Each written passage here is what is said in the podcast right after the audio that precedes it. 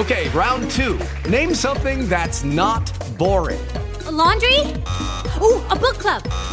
Computer solitaire, huh? Ah, oh, sorry, we were looking for Chumba Casino. That's right. ChumbaCasino.com has over 100 casino style games. Join today and play for free for your chance to redeem some serious prizes. ChumbaCasino.com. No purchase necessary. Full prohibited by law. 18 plus terms and conditions apply. See website for details. It is Ryan here, and I have a question for you. What do you do when you win? Like, are you a fist pumper? A woohooer, a hand clapper, a high fiver. I kind of like the high five, but if you want to hone in on those winning moves, check out Chumba Casino. At ChumbaCasino.com, choose from hundreds of social casino style games for your chance to redeem serious cash prizes. There are new game releases weekly, plus free daily bonuses. So don't wait. Start having the most fun ever at ChumbaCasino.com. No purchase necessary. VGW. Void were prohibited by law. See terms and conditions. 18 plus.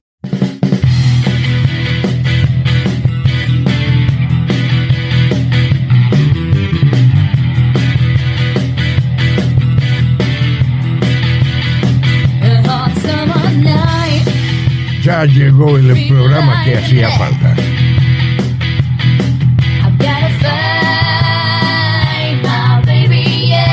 Doctor Merciel, un espacio de salud.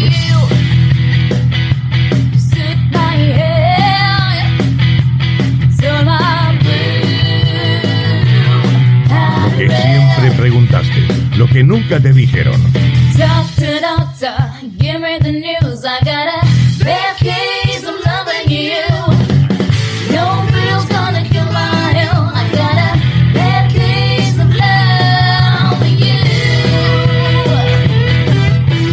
pero muy buenos días para todos. Aquí estamos otra vez con Doctor Merciel, un espacio de salud, el programa solidario de sueños y utopías. Hoy, Claudio Martín en la operación técnica y la musicalización nos va a presentar cuatro temas de la banda malagueña de flamenco Chambao con la inolvidable voz de La Mari. Si querés encontrarnos y reproducir cada uno de nuestros programas, estamos en Spotify como Doctor Merciel, un espacio de salud. Y vamos entonces con otro programa.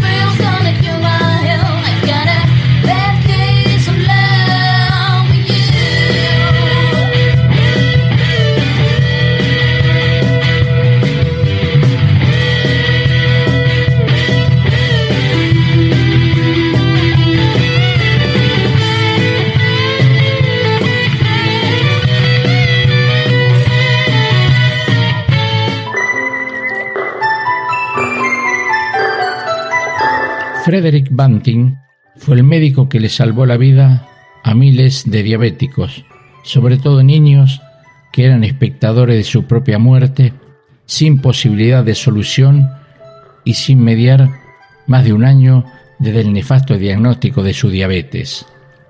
Como Alexander Fleming con la penicilina salvó una parte de la humanidad, Frederick Banting con la insulina hizo otro tanto.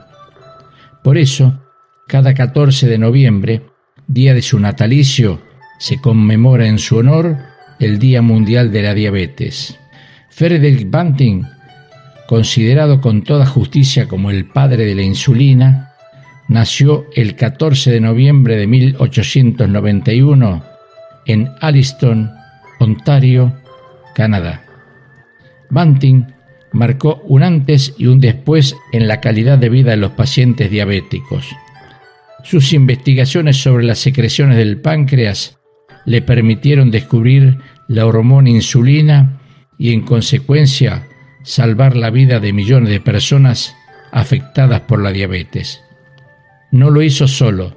Frederick Banting contó con la colaboración de alguien que en ese momento era solo un simple estudiante de química, Charles Best, quien durante unas prácticas de verano con el equipo de Banting le ayudó a realizar sus estudios sobre las funciones del páncreas.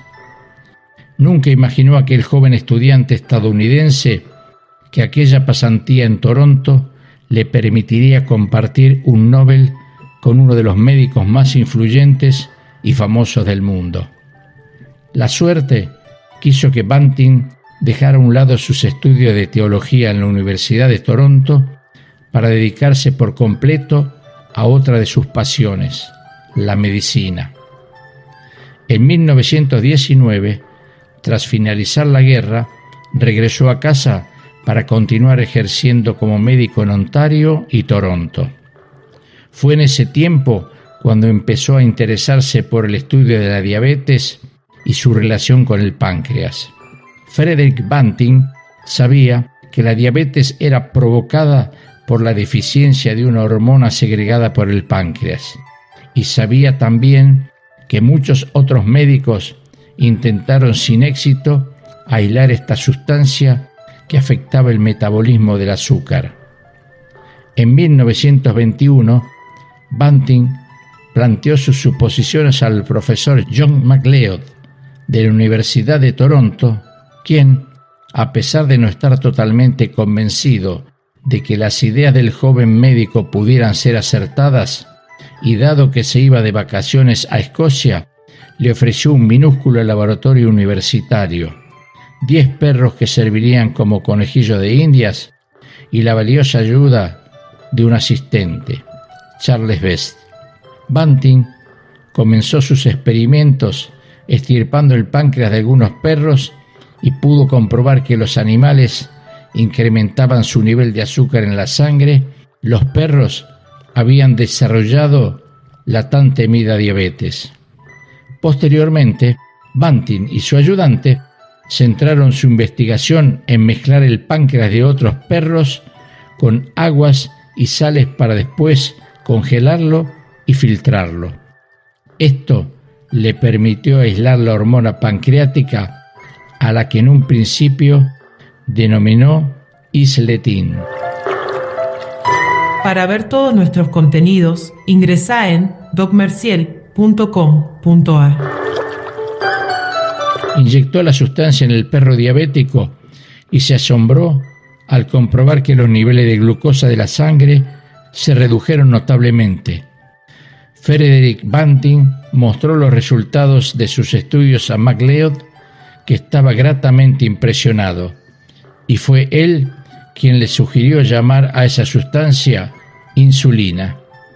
En 1922, Frederick Banting y Charles Best tuvieron al fin la oportunidad de experimentar sus estudios en humanos. El primer paciente fue un niño de 14 años, Leonard Thompson, que estaba a punto de morir por culpa de la diabetes. Tras recibir las inyecciones de insulina, el menor recuperó rápidamente las fuerzas y el apetito. Tras el éxito obtenido con el primer paciente, Banting comenzó a recibir solicitudes de decenas de diabéticos que querían participar como voluntarios. Todos reaccionaron positivamente a la insulina. La noticia de los exitosos resultados se extendió por todo el mundo y tan solo un año después el Comité Nobel decidió otorgar su prestigioso galardón a Frederick Banting y a John MacLeod. Esta inesperada decisión indignó profundamente a Banting, quien consideraba que si debería compartir el premio Nobel con alguien, el elegido debía ser su ayudante y al fin de resarcir de alguna forma el daño causado por los organizadores del Nobel, decidió compartir el dinero del premio, abundante de por sí, con el joven Best, mostrando así no sólo la sapiencia de Banting, sino también su nobleza y sus inclaudicables principios. Al fin y al cabo, hoy, a cien años de este trascendente descubrimiento, el mundo relaciona la insulina con Banting y Best, olvidando al ignoto y aprovechador MacLeod, que solo aportó un precario laboratorio y diez perros. Fue la farmacéutica Eli Lilly la primera en comenzar a producir a gran escala la codiciada sustancia para abastecer a todo el mundo con uno de los mayores descubrimientos de la medicina. La insulina no es la cura para la diabetes, pero permite salvar la vida de los pacientes más afectados. La insulina es una hormona formada por un total de 51 aminoácidos. Por eso, no puede ser nunca administrada por vía oral, puesto que al ser una proteína, el aparato digestivo la digiere. A 100 años del descubrimiento de la insulina, la casa donde el joven Frederick Banting dedicó tanto tiempo al estudio del páncreas es un lugar de peregrinación para cientos de turistas diabéticos de todo el mundo, que aún dejan cartas para agradecer un descubrimiento que les cambió la vida. Desafortunadamente, y como una cruel ironía del destino, en 1941, Sir Frederick Banting y su inseparable colega Charles Best fallecieron durante un accidente aéreo cuando se dirigían hacia Inglaterra. Extraño es el destino, y mucho más en este caso, porque Banting y Best, dos décadas después, eran dos personas altamente famosas, pero seguían teniendo su lealtad en común.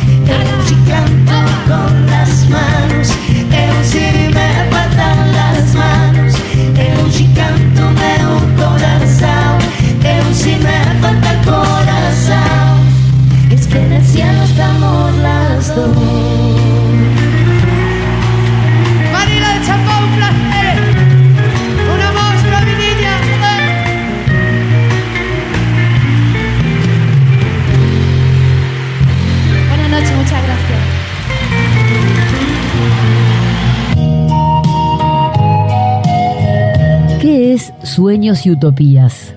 La Fundación Alimentaria Sueños y Utopías es una entidad civil sin fines de lucro abocada a la prevención de la obesidad y la desnutrición infantil. ¿Por qué Sueños y Utopías? Porque la obesidad y la desnutrición infantil deterioran el futuro de quien las padece y porque los dos son procesos en franca expansión. ¿Por qué la desnutrición infantil? Porque el 65% de los chicos argentinos están por debajo de la línea de la pobreza y tienen notorias carencias alimentarias. ¿Por qué la obesidad infantil? Porque la Argentina es el segundo país de América con mayor número de niños obesos y porque muchos de ellos son obesos del hambre. ¿Por qué no ser indiferente a esta propuesta? Porque en la infancia cada día que se pierde no se recupera y porque la desnutrición como la obesidad siempre dejan secuelas. ¿Por qué te necesitamos? Porque sin ayuda estatal alguna, entregamos 65 mil litros de leche a chicos carenciados de diferentes zonas del país. Pero ahora, ahora ya se nos hace imposible. ¿Por qué depositar tu confianza en nosotros? Porque sueños y utopías no tienen ningún fin más allá de la solidaridad y la educación, y porque todo este esfuerzo lo hacemos de corazón. ¿Cómo podés ayudarnos a ayudar? Comunicándote al WhatsApp 011 675 5636 o al email drmerciel.gmail.com. Desde ya, muchísimas gracias.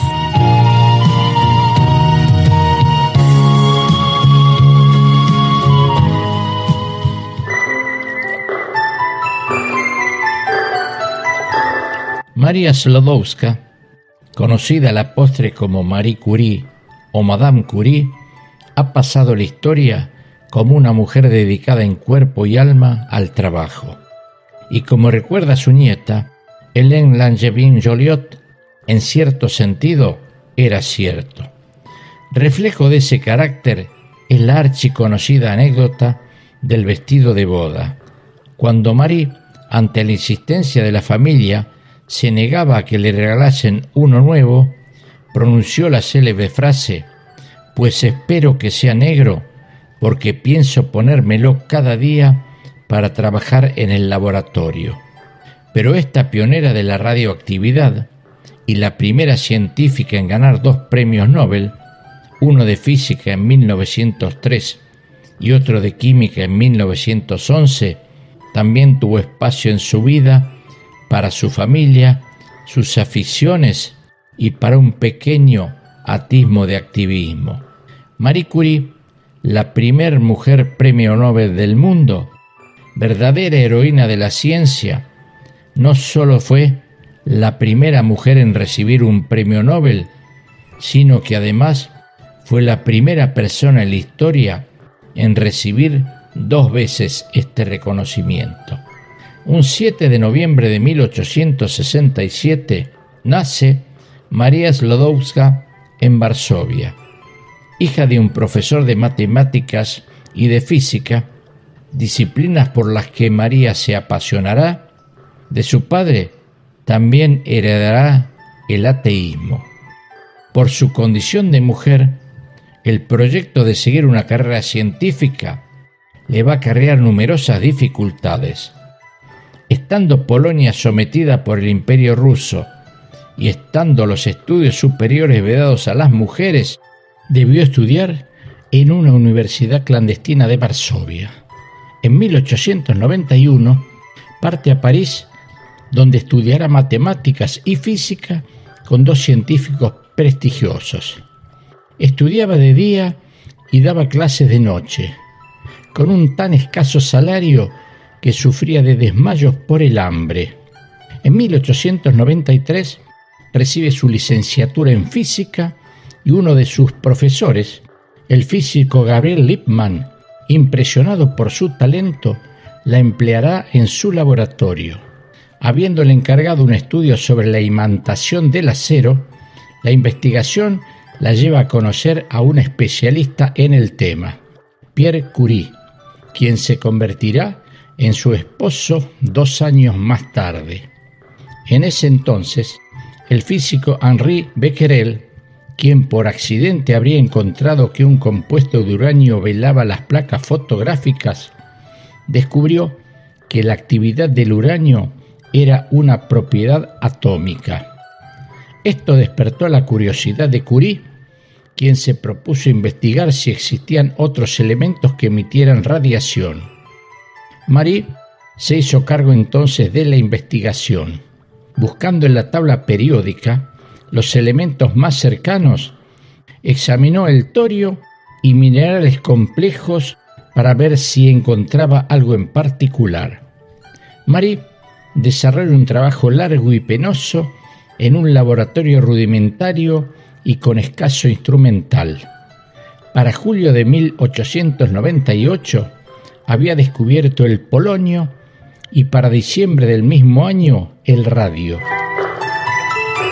Para ver todos nuestros contenidos, ingresa en docmerciel.com.ar. Dos años de labor le había costado aislar de una tonelada de pez blenda tres décimas de gramo de cloruro de radio, dos millones de veces más activo que el uranio.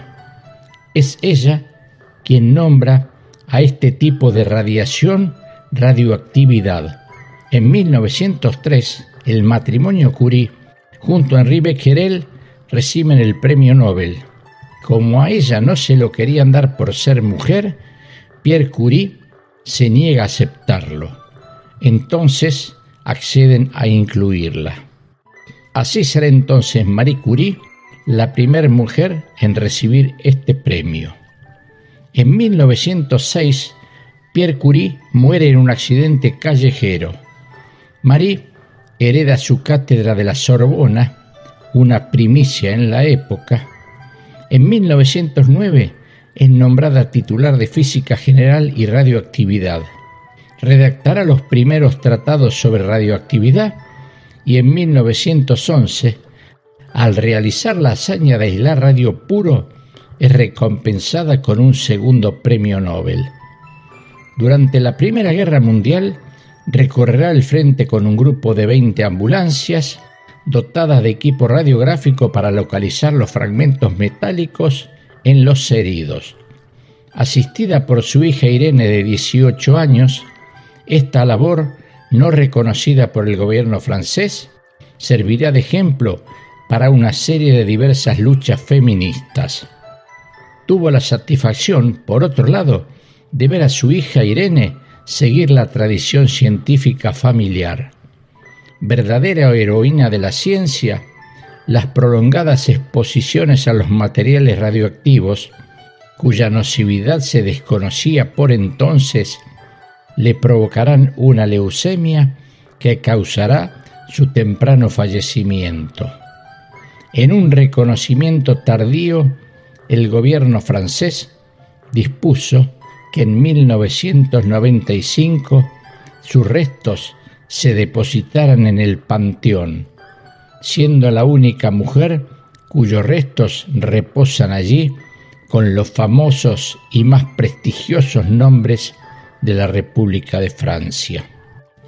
Podemos decir en muchos sentidos que Marie Curie fue una precursora en lo que tiene que ver con los estudios, con el reconocimiento, con la investigación y con tratar de darle a la mujer el lugar que en esos momentos ni siquiera se sospechaba que iba a tener con el paso del tiempo. Todo parecía dispuesto a que los éxitos de Pierre Curie siguieran. Pero, hacia las dos y media de la tarde del jueves 19 de abril de 1906, Pierre se despidió de los profesores con quienes había almorzado. Bajo la lluvia se dispuso a atravesar la calle Dauphin pasando por detrás de un coche de caballos. Iba como siempre ensimismado en sus pensamientos. En medio de la calzada, un pesado carro tirado por un caballo que avanzaba a gran velocidad se interpuso en su camino. Sorprendido, Pierre trató de agarrarse al arnés del animal que se encabritó, los pies del sabio resbalaron sobre el pavimento húmedo y el enorme carro que pesaba más de seis toneladas le pasó por encima. Allí terminó una prometedora historia.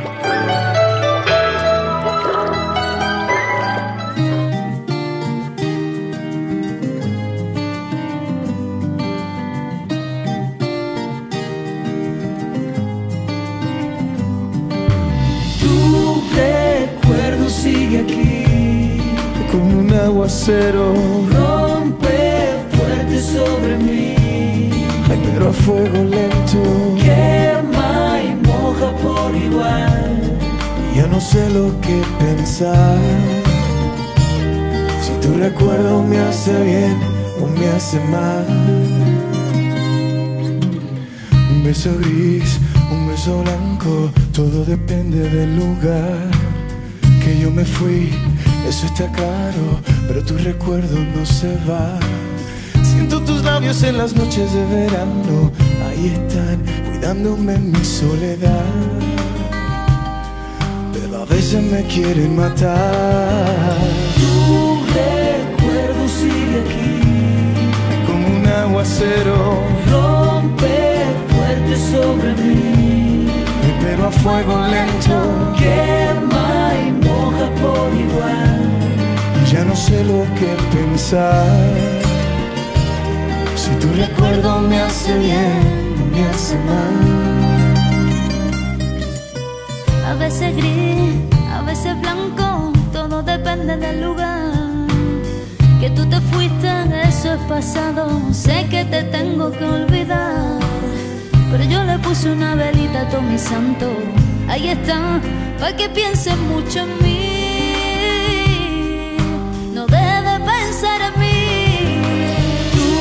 Recuerdo sigue aquí.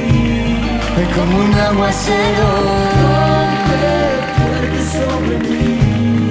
Pero fuego lento. Quema y moja por igual. Ya no sé lo que pensar. Si tu recuerdo me hace bien o me hace mal. Piensa en mí, Es antídoto y veneno al corazón. sé bien. Que quema y moja. Que viene y va.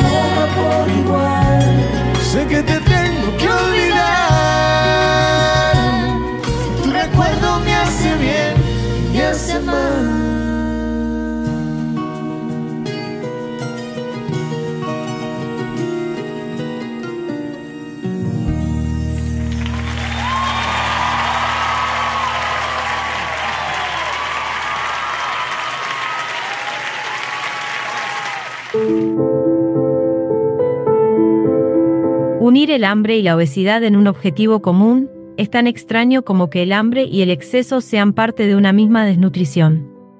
Aunque suene paradójico, el obeso es un desnutrido por exceso. El desnutrido tiene hambre constante, el obeso también. El desnutrido es apático por hambre, el obeso lo es por angustia. El desnutrido tiene bajas defensas, el obeso también. El desnutrido se enferma a menudo, el obeso también.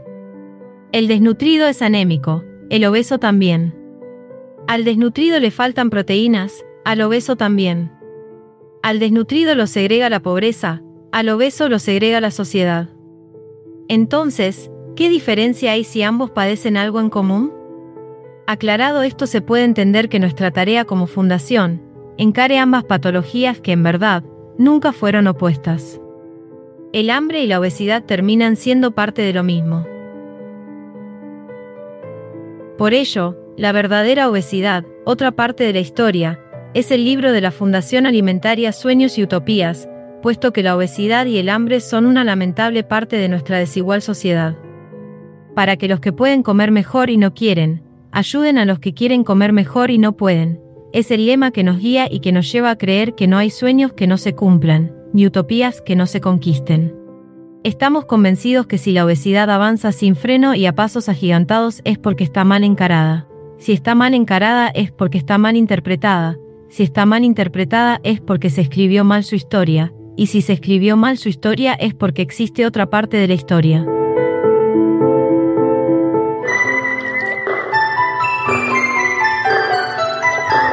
Hasta aquí vimos dos historias en apariencia totalmente opuestas y no conectadas entre sí por ningún elemento más allá de la ciencia y de la vocación de seguir adelante con las ideas que tenían esos autores. Pero tienen que ver con algo en común. Es el criterio de la lealtad ante la necesidad de cumplir con los que nos ayudaron en un momento cuando todos pensábamos que no tenía salida o que estaba muy negro. Por eso, Frederick Banting y Pierre Curie tuvieron una actitud valiente y desinteresada para con los que lo ayudaron significativamente. Los colaboradores que los ayudaron pasional y desinteresadamente, como lo fueron Charles Best y Marie Curie, hacen que ese criterio de la lealtad sea un bien prácticamente insobornable para los seres humanos de principios. Aquí vale refrescar la historia de Penélope, el mito griego que aparece en la Odisea de Homero. Penélope es la hermosa esposa del rey de Ítaca, Odiseo, más conocido como Ulises, al que espera durante 20 años tras la guerra de Troya, por lo que se la considera un ejemplo paradigmático de lealtad y fidelidad conyugal. Mientras Odiseo está ausente, Penélope es pretendida por varios hombres quienes se instalan en el palacio y de manera abusiva consumen su hacienda en banquetes mientras esperan que la reina elija a uno de ellos. Para mantener su castidad, Penélope dice a los pretendientes que aceptará un nuevo esposo recién cuando termine de tejer un sudario para el rey Laertes, padre de Odiseo. Para prolongar el mayor tiempo posible esta tarea, Penélope deshace por la noche lo que teje durante el día. Sin embargo, una mujer la delata, por lo que es obligada a concluir su labor, momento en el que Odiseo regresa y mata a los pretendientes. La larga espera de la bella Penélope por su esposo, mientras él regresaba de la guerra de Troya, representa una de las más grandes epopeyas que la humanidad recuerda sobre la lealtad.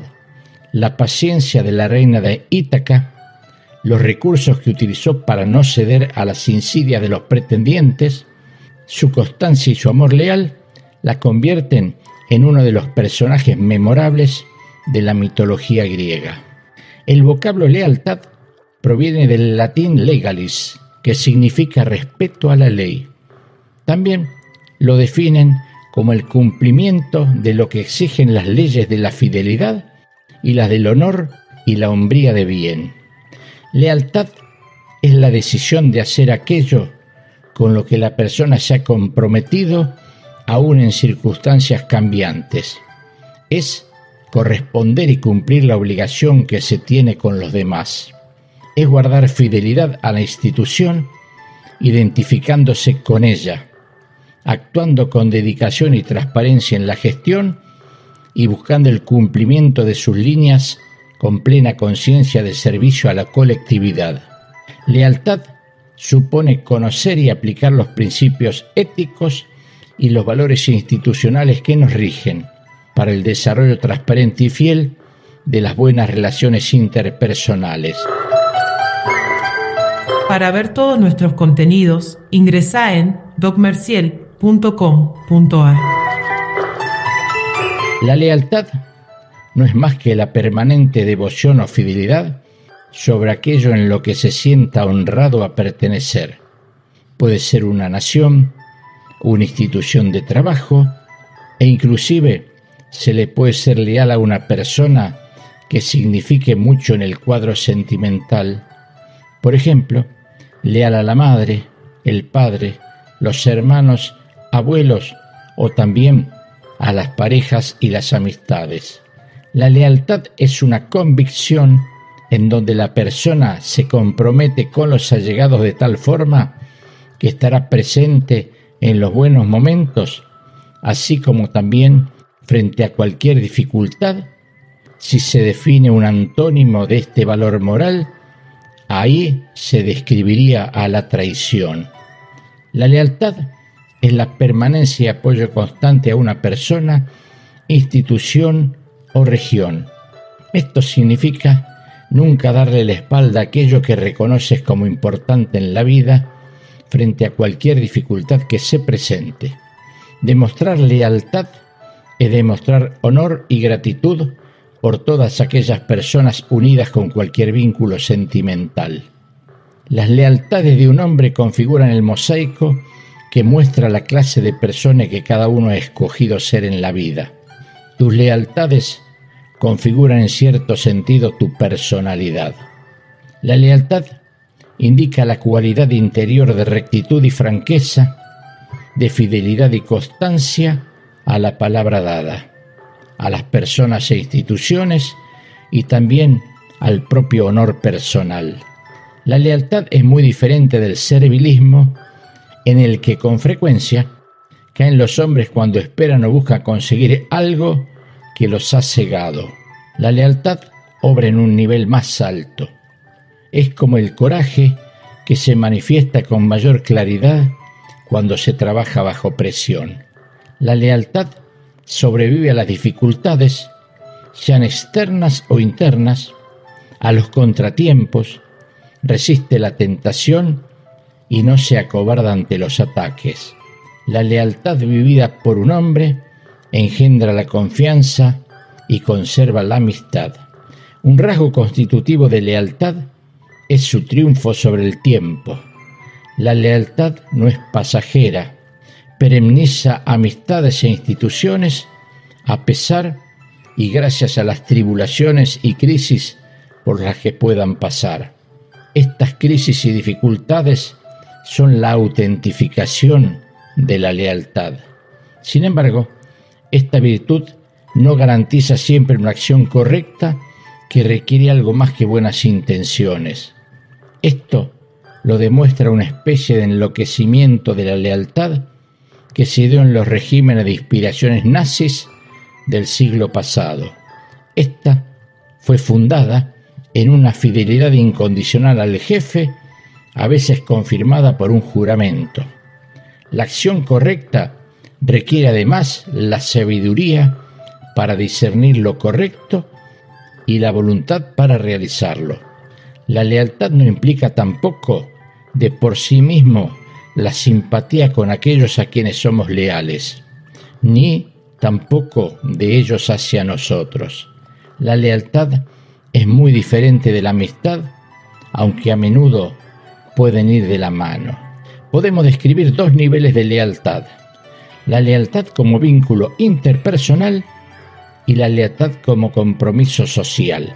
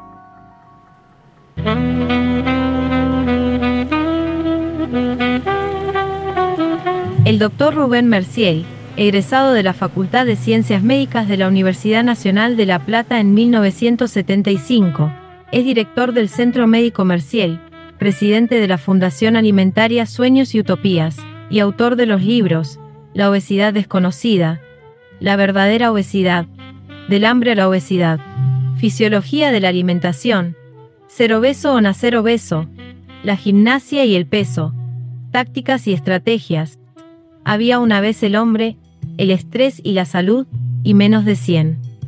Es de hacer notar que sus libros recibieron múltiples distinciones y reconocimientos, como la del Honorable Congreso de la República Argentina.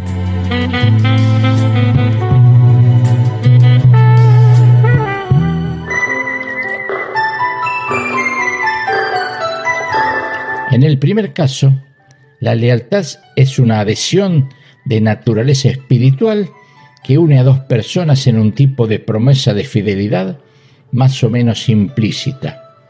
Un ejemplo muy concreto es el de David, que permaneció leal al rey Saúl aun cuando éste intenta matarlo. En dos ocasiones David tiene la oportunidad de acabar con la vida de Saúl, pero se abstiene de hacerlo por lealtad. La ruptura de este vínculo personal constituye una traición o desprecio a la palabra dada de manera recíproca. La deslealtad ha sido siempre considerada como un envilecimiento de la persona en todas las culturas humanas.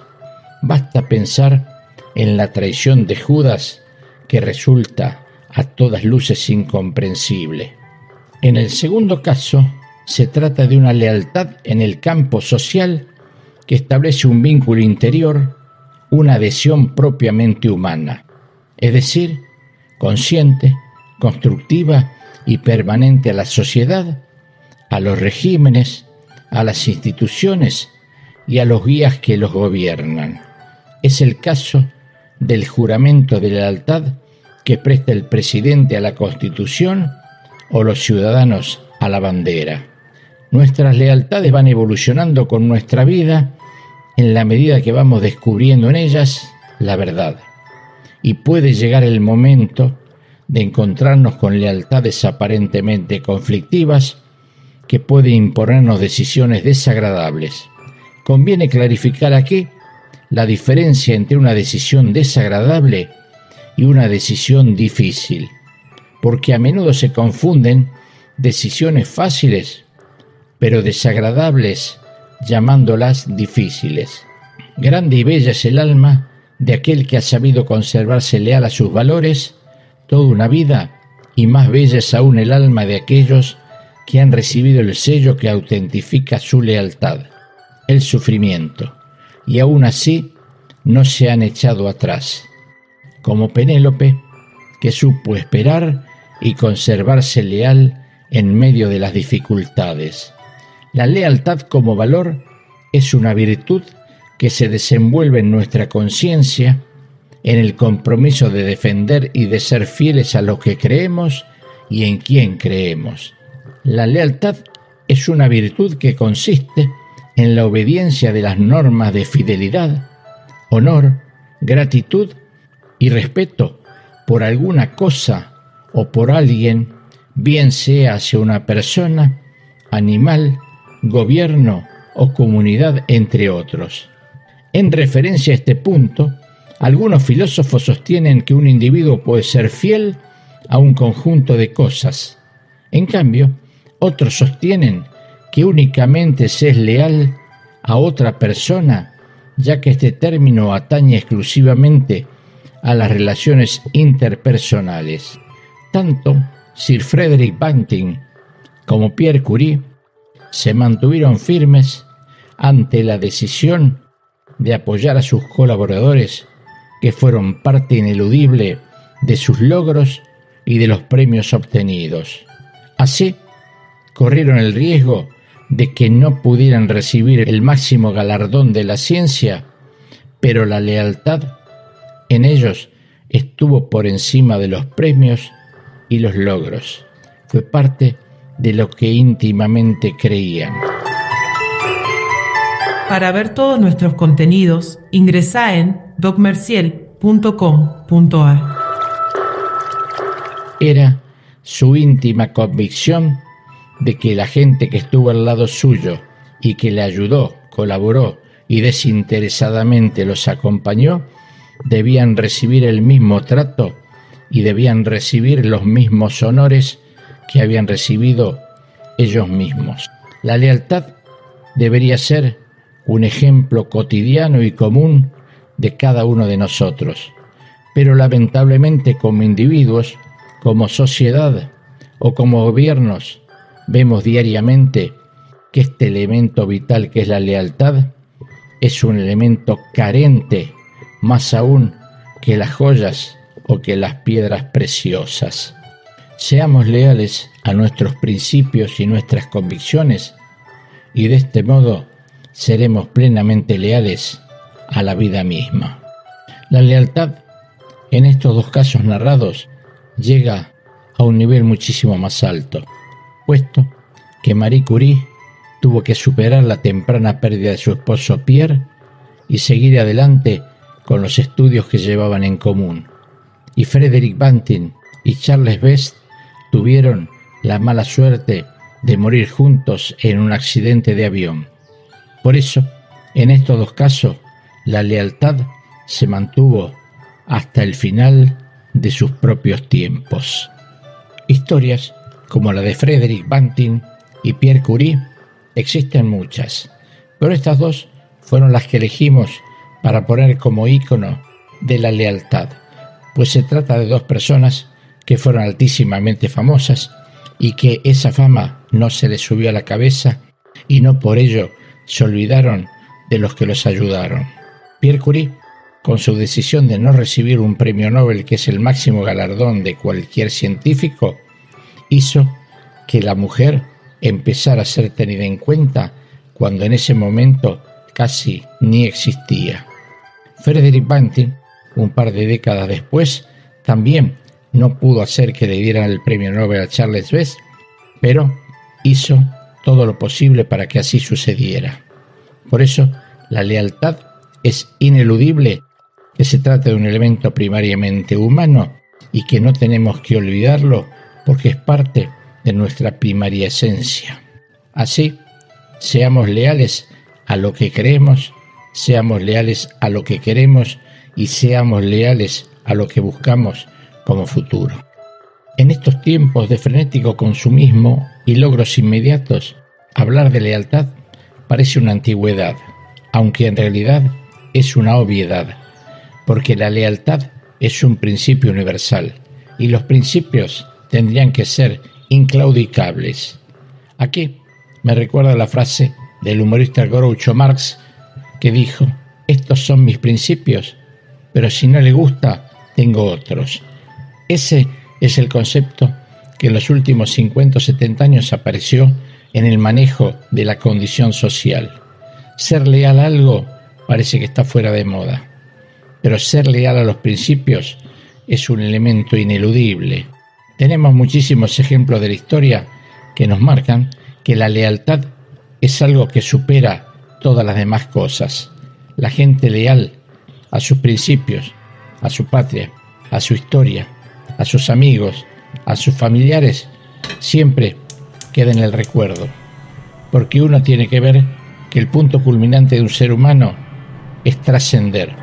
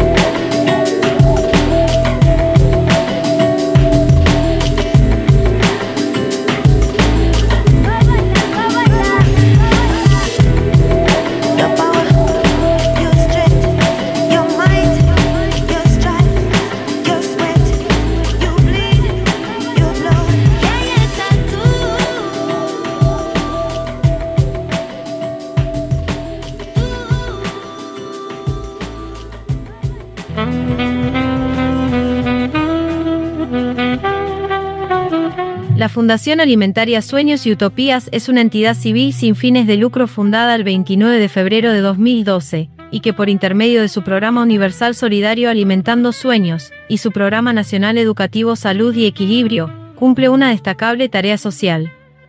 A través del programa Alimentando Sueños, ayuda nutricional y educativamente a innumerables chicos con múltiples carencias alimentarias y sociales, y a través del programa Salud y Equilibrio, transmite un nuevo enfoque en la prevención de la obesidad infanto-juvenil y del adulto, así como del estrés y los trastornos de las conductas alimentarias. Dado que la Fundación no cuenta con apoyo económico alguno, depende de las donaciones y de lo recaudado a través de la realización de conferencias, talleres y simposios con la presentación de los libros del Dr. Rubén Merciel, La obesidad desconocida, mitos, verdades y fantasías sobre esta universal epidemia, la verdadera obesidad, otra parte de la historia, y la guía alimentaria menos de 100, la fórmula del éxito, para continuar con su innegociable y solidario objetivo. Estos, y los demás libros, son el soporte científico de la entidad, y presentan un criterio profundo y didáctico, lo que los llevó a recibir múltiples y variadas distinciones.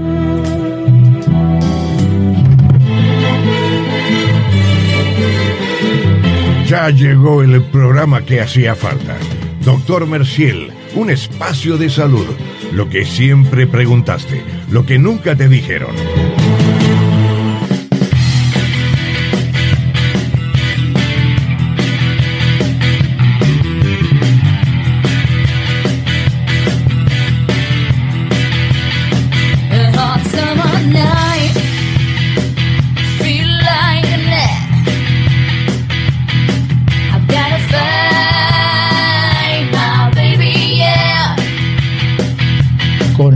Martín en la operación técnica y la musicalización, te deseamos que tengas la mejor de las semanas y nos vemos nuevamente en siete días. Chau.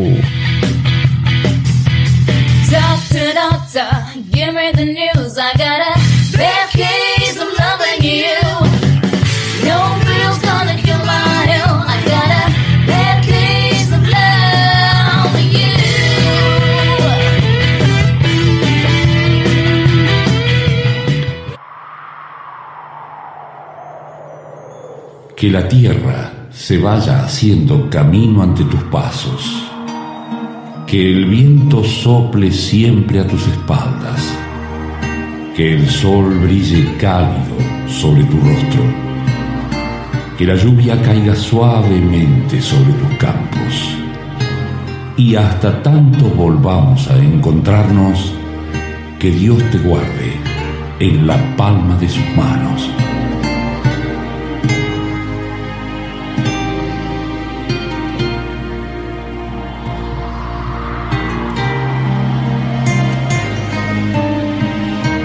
Doctor Merciel, un espacio de salud.